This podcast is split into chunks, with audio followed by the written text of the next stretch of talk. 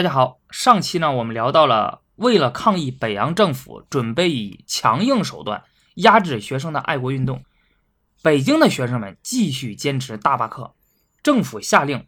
抓捕在街头演讲或者是推销国货的学生，总共有一千多名学生被逮捕，引起了社会各界的反对。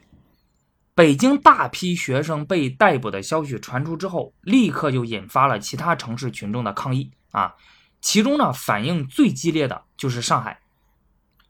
六月四日下午，上海学生联合会在收到北京大批学生被逮捕的电报之后，马上就开展了更为积极的行动，以争取上海工商界的支持。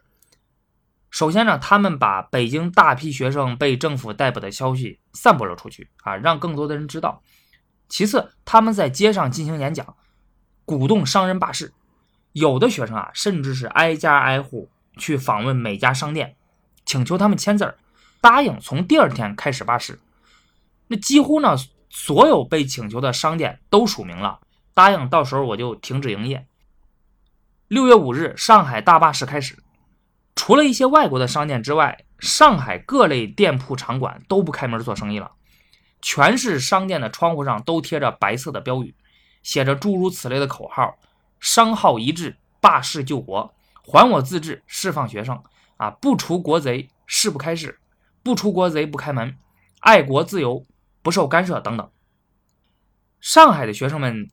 他还在街头进行演讲，吸引越来越多的人聆听啊，赢得了大多数人的同情。在六月五日下午，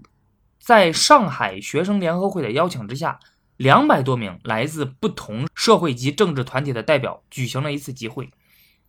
代表们一致决议继续罢市，以支持学生，同时组织一个包括工商报界及学生联合会的永久性组织。这个机构定名为全国各界联合会，也叫工商学报联合会。自此之后，该联合会举行了多次会议，以支持工商界的罢市罢工。及其他群众运动，除了商人罢市支持学生运动外，上海市的工人们呢，也在六月五日这一天举行了大罢工。首先是从纺织业工人和印刷业工人开始的啊，后来呢又扩展到了冶金业工人及其他工人群体之中。在罢工期间，大多数中国人经营的工厂和公司的老板，并没有对自己手底下的。工人啊，参与罢工这件事提出反对，因此也可以这样说，这次工人旨在表达对学生积极支持的罢工行动，得到了多数老板的默认。那根据当时的资料记载呢，在工商业机构之外，也有数量众多的市民参加了罢工啊，甚至连社会底层的人士，比如像呃乞丐、小偷、妓女、歌女啊，都参加了进来。后来甚至连邮局职员、警察。消防队员都威胁政府，如果政府仍然对学生保持恶劣的态度的话，他们也要停止工作。自此，五四运动的中心就从北京转移到了上海。这次上海的商人罢市和工人罢工的意义，不在于它所带来的经济结果，而是它有着更深层次的含义。因为这是中国历史上第一次基于政治和爱国的大罢工。工人的目的呢，并不是要求给自己增加薪水啊，或者改善他们的待遇，而是向中国及日本政府提出抗议。这次上海工商界支持学生运动，除了出于爱国心、民族主义情绪以及学生运动的感召之外，还有一个重要的原因，那就是和他们的自身利益有关。北洋政府自从执政以来，工商业者的营商环境并没有得到太大的改善。全国各地币制混乱，市场割裂，阻碍了国内贸易。国家的有些法律呢，对于工商业的发展做出了不合理的限制。政府加大征收对工商业者的税收啊，以用于内战等等，这些都导致了工商业者对于北洋政府的不满。而在一战期间，欧洲列强无暇东顾，中国的民族资本主义进入了发展的黄金时期，一路狂飙猛进。然而，北洋政府中掌握实权的保守派与日本越走越近，日本在华利益不断扩大，因此这些工商业者就遭到了日货在中国市场倾销的威胁。所以，这些工商业者反对政府对日让步，反对北洋政府与日本签订的不平等条约，反对日本继承一战前德国在山东的一切权益。在五四运动中，学生们提出抵制日货、提倡本国工业的口号，并不断向社会各界宣传，获得了工商业界者们的好感。所以呢，他们愿意通过罢市罢工来支持学生运动，以此来表达对北洋政府政策的不满。此次上海的商人罢市、工人罢工是一次大进步，它意味着改造社会、挽救民族危亡不应该只是停留在知识分子的层面，而是要联合其他的阶层，要联合一切可以联合的人。新式知识分子在与新社会和新经济力量的合作之中，也开始明白以后的成功要靠全国一致的以改变中国经济和社会为目的的群众运动。当政府大规模逮捕北京学生，引起了社会各界更强烈的反对的时候呢，北洋政府不得不放弃用武力解决学生问题，开始采用劝导说服的策略。新任代理教育总长上台之后，提出了两项办法以解决学生问题：第一，把军警从大学周围撤回；第二，由教育部与学校当局联合劝告学生回校上课。恢复原状。此后，学生方面将由教育部和学生直接洽商，啊，不假手军警了。因此，在六月五日下午，所有军警都从校园退出。但是，学生却表示，除非他们的要求已经被接受，否则他们拒绝离开设置在学校的临时拘留所。他们即刻通电所有的省议会。社会团体、商业团体，还有学校及报界，控诉政府非法蹂躏教育、破坏司法、侵犯人权，同时向北洋政府提出四项要求：第一，曹汝霖、陆宗舆、张宗祥这三个卖国贼必须被罢免；二，保证学生的言论自由；三，学生们从监狱释放的时候呢，要允许他们从北京街道上游行；第四。政府应该为拘捕学生这件事儿公开道歉。政府现在很着急的想把学生放走啊，于是，在六月七日呢，他派出了四名教育职员作为非官方代表去劝导学生离开校舍监狱，结果失败了。六月八日呢，又派出了两名政府官员，表示政府承认错误，并且向学生们道歉。警察也表示道歉，还派了几部汽车到校舍监狱的门口送学生回家。很多社会团体派代表慰问，他们也成为学生与政府之间的调停人。在这样的背景之下，当天这些学生走出了校舍监狱。然而事情呢并没有完结啊，因为政府呢还没有接受学生的所有要求，因此许多城市的学生、工人、商人以及其他社会团体仍然在进行着抗议政府亲日政策的行动。上海的罢课、罢工、罢市呢，也没有因为北京学生的释放而停止。早在六月六日，来自工商界、学界、报界及其他社团的一千四百七十三名代表，在上海县商会会馆举行了一次全国各界联合会的集会。代表们要求北洋政府严惩卖国贼啊，否则罢市罢工将会继续进行，并且为了表达抗议，商人们将会拒绝纳税。商人罢市、工人罢工的行动也开始迅速扩展到其他城市，俺比如像南京啊、长江沿岸各城市，北方的京沈铁路上的唐山车站和京汉铁路上的长辛店车站工人也都参与了罢工，并且举行了游行示威活动。尤其是在经济上控制着首都的天津市，也开始准备罢工罢市活动，给北洋政府带来了巨大的压力。六月九日，天津的商会决定于六月十日举行大罢市。这个消息传到北京之后，北京商界就立刻引发了经济恐慌感。中国银行和交通银行发行的纸币瞬间在市面上就变得不受欢迎了。啊，首都的商人们也开始计划停止营业。天津的商人也要在六月十日举行罢工。那有一批银行家就警告政府：啊，如果今天要是再不解决的话，明天金融就无法维持了。谣言四起呢，甚至传说北京西山的军队正要向北京进发，以支持学生。而北京学生已经决定在六月十日早上到总统官邸，迫使总统采取行动，罢免曹汝霖、张宗祥、陆宗舆这三位亲日派的官员。面对这种危机及外界的压力，北洋政府内阁在六月九日深夜召开了会议。会议决定接受曹汝霖、张宗祥、陆宗舆三个人的辞职。三道罢免的命令分别在六月十日早上和下午公布。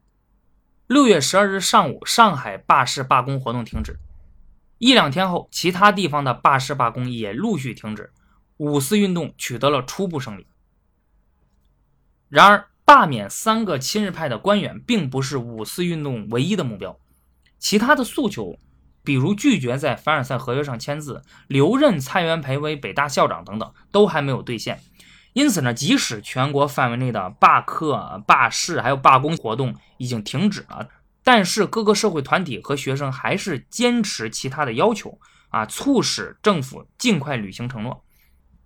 早在六月四日，当在巴黎的中国代表团向中央政府请示是否要在凡尔赛合约上签字的时候，政府认为呢，签字对中国有利。大总统徐世昌、前总理段祺瑞、安福系控制的国会以及中国外交界一致同意这个看法。最终，政府在六月二十四日告诉代表团，如果他们的抗议最后完全失败，那就在合约上签字。社会各界人士听到这个消息之后，纷纷谴责政府的决策。北京学生联合会要求总统更改这个决定。几百名来自不同团队的代表向总统请愿啊，要求拒绝在合约上签字。上海和山东的公众举行群众大会，并威胁，如果政府签字，他们就会宣布脱离中央政府而独立。在这样的舆论威胁之下，六月二十五日，大总统徐世昌电告中央代表团成员，改变他此前的决定啊，要求代表团拒绝在合约上签字。然而呢？这通电报在预定合约签订的时间之前呢，还没有来得及送达中国代表团。南方革命政府认为这个是北洋政府故意逃避责任的手段啊，因为这样的话，北洋政府将后来的电报拍出去的时候，已经知道在合约签过之后他才能收到，所以北洋政府就可以宣布说呀，代表草率签字是违反政府训令的啊。当然，事实的真相如何呢？呃，现在已经不太好判定了。不过。在巴黎的中国代表团本身并不热心于在合约上签字，因为很明显这是一个对中国很不利的合约。国内各个社会团体、学生、法国华侨啊等已经早就纷纷致电中国代表团了，要求他们拒绝签字啊，甚至有的威胁说，如果他们签字的话，你看见曹若林那三个人了吧？那就是你们的下场。中国代表团承受了巨大的舆论压力，首席代表陆征祥。在是否违反来自中央政府的签字命令的问题上犹豫不定，而代表团成员顾维钧和南方革命政府代表王正廷都宣布了，即使中央政府仍然坚持要签字，他们也决定拒绝签字。在凡尔赛合约签字前的最后时刻，中国代表团拟定了一个妥协方案，啊，就是让大会同意，即使我签字了，也不能妨碍中国将来重新提议山东问题。说白了就是说，字儿我可以签啊，但是对于其中的一些条款呢，我持保留意见。之后我可以重新提交申请，修改这些条款。可想而知呢，大会肯定是拒绝了中国代表团的提议。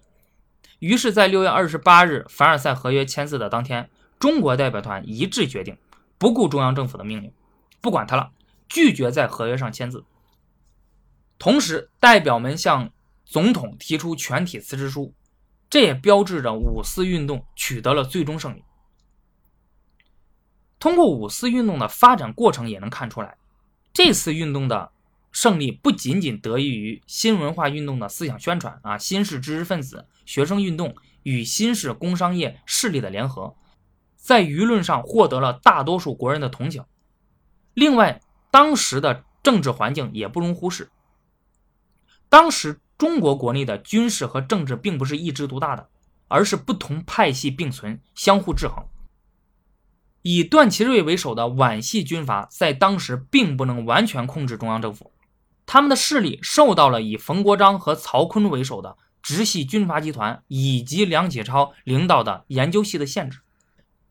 而当时的总统、总理和教育总长啊，都是文官出身，许多还是很优秀的文人学者。他们对学生运动不像军阀那样如此简单粗暴，只知武力镇压。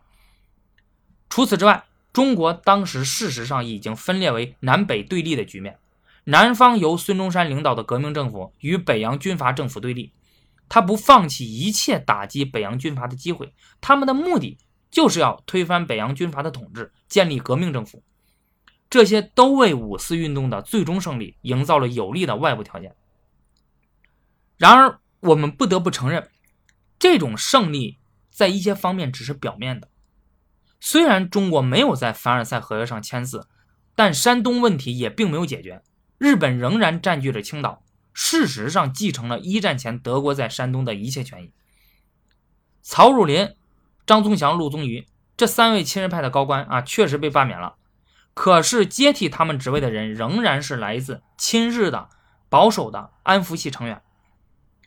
主管国家政治的仍然是皖系军阀，虽然一年后被推翻吧，啊，但是新上台的直系军阀奉系军阀，他们与皖系军阀也并没有什么本质的区别。中国仍然处于军阀统治之下，民主政治遥遥无期。在五四运动期间，更多的新式知识分子和其他社会团体。商人、工人等普通民众发生了比以前更密切的接触，他们了解到了民众的力量，他们意识到他们要走出象牙塔，要走向社会，要把新思想、新文化宣传给更多的人，他们要推动一项长期、广泛的深入民众、启发民众和组织民众的计划，这个导致了新文化运动的进一步发展。并最终影响了中国此后至少三十年的历史进程。那么关于这一部分的内容呢，我们留在下期再说。好的，那本期节目就到这里了，欢迎大家关注、点赞、评论、转发，我们下期节目再见。